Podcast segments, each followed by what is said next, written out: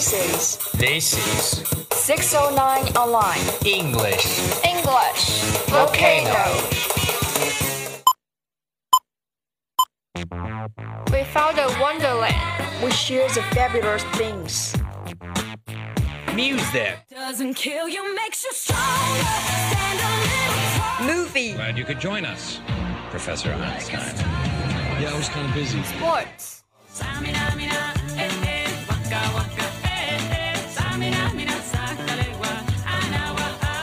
dialogue, Have you ever had a punt? I was brought up to believe that you make your own luck, but I admit that I buy the occasional lottery ticket. You can see. international thoughts, global horizon, open mind. Profound significance. Let's get together and set fire. On English volcano, volcano eruption.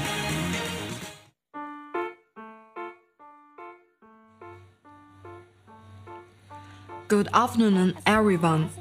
This is 609 Online. Nice to see you in English Volcano. I'm Alice. Hi guys, this is Joe. Contentment, satisfaction, and fulfillment are words that are always seem to remain elusive to us, regardless how well we do in our life. Let's explore the reasons why humans never seem to attain a content and happy life. Be thankful for what you have. You'll end up having more. If you concentrate on what you don't have, you will never ever have enough. By Oprah Winfrey. Throughout human history, one of the questions that has always puzzled each one of us is whether or not we can be really happy and content with our life. Yet, we rarely come across a person who can claim to be perfectly content with what he has and has no desire to obtain more or to do better. We all long to have more, more than what we already have, and even more than what others have. Give someone a great job, a beautiful house, and a great life. And still, you find that the vessels of his desire never gets filled.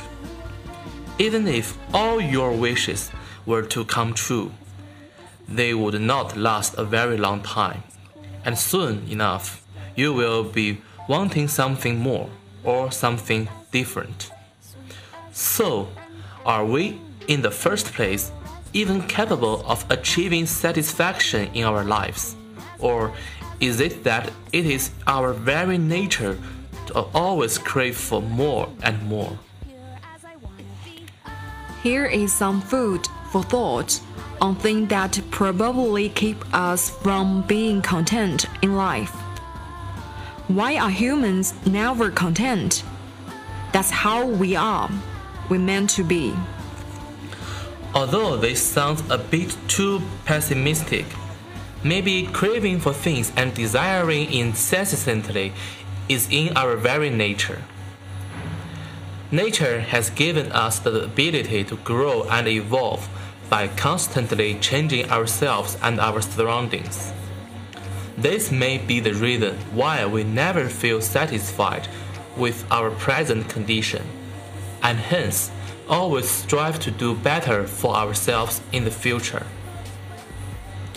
Comparing with others. The evils of comparison are much more far fetched than we usually think them to be. Comparing ourselves to others with respect to our financial, emotional, social, or intellectual condition keeps us unhappy about our own lives and leads to low self esteem we tend to really focus on our own unique talents and abilities, or what we already have. Comparing with others shapes our focus away from the positive aspect of our own life. And we tend to become disheartened thinking about what others have that we do not. Curiosity. Human beings have always been very curious. Curiosity is what made us come out of our cave dwelling times and led us to all the technological and intellectual advancements we now see around us. But this very same curiosity also makes us attracted to things we do not know about or do not have. We are always curious to find out more about objects or experiences that are new and unfamiliar to us. Hence, human curiosity has proved to be a double edged sword. Now, let's take a break.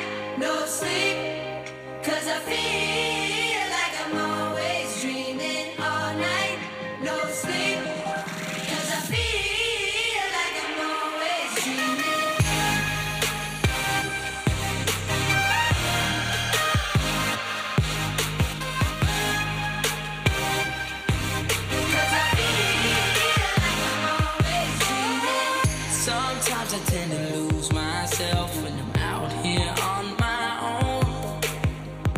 I never seem to get it right, but I guess that's how it goes. But ever since you came.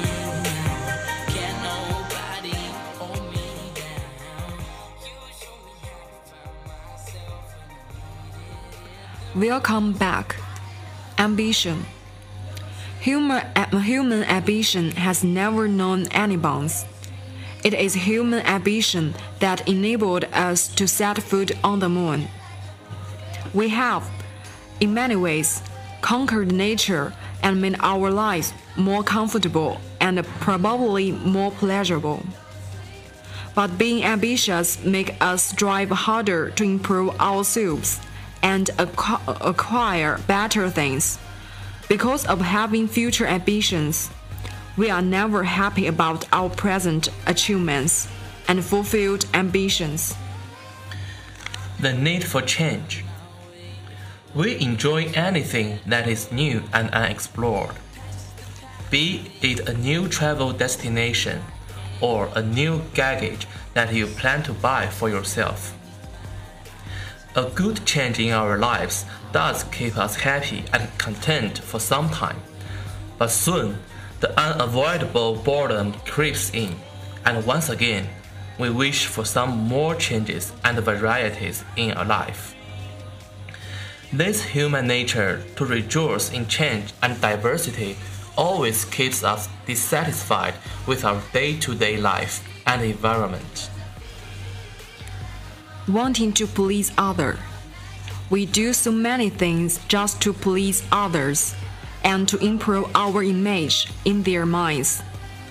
Trying to please everyone around can be difficult and very temporary too. In our efforts to please others, we forget that they also people like us who are never satisfied with anything for more than just a short period of time. So, trying to improve our self esteem by creating a better impression on others never lead to any satisfaction. Social influence. We grew up in a society that praises those who have more and are better off than those who have less.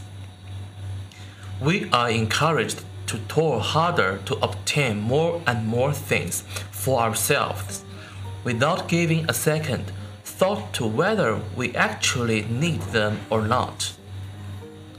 We live in a world where more the merrier is considered to be the only way towards achieving happiness. We forget that the best things in life are free and do not indulge in doing the simple things that gives us real contentment and happiness.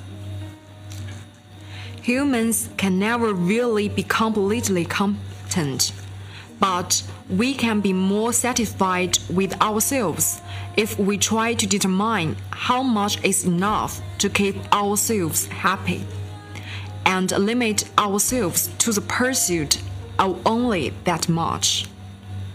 Setting up realistic goals and aiming to achieve only that much can keep us away from any disappointments and regrets, and can eventually make us more content in our lives. Otherwise, we would just be chasing our desire for more and more things and yet never attain satisfaction. The key is to understand that desiring and attaining what you want can never keep you fulfilled in the long run. We all have a choice to be happy with what we have right here and right now. The secret to contentment is to live in the present moment and do things that you really want to do as an individual. That's all for our today's English volcano. Thank you for listening. By the way, happy Children's Day to the lovely kids who are still enjoying their childhood. And especially thanks to our director Jesse. Goodbye.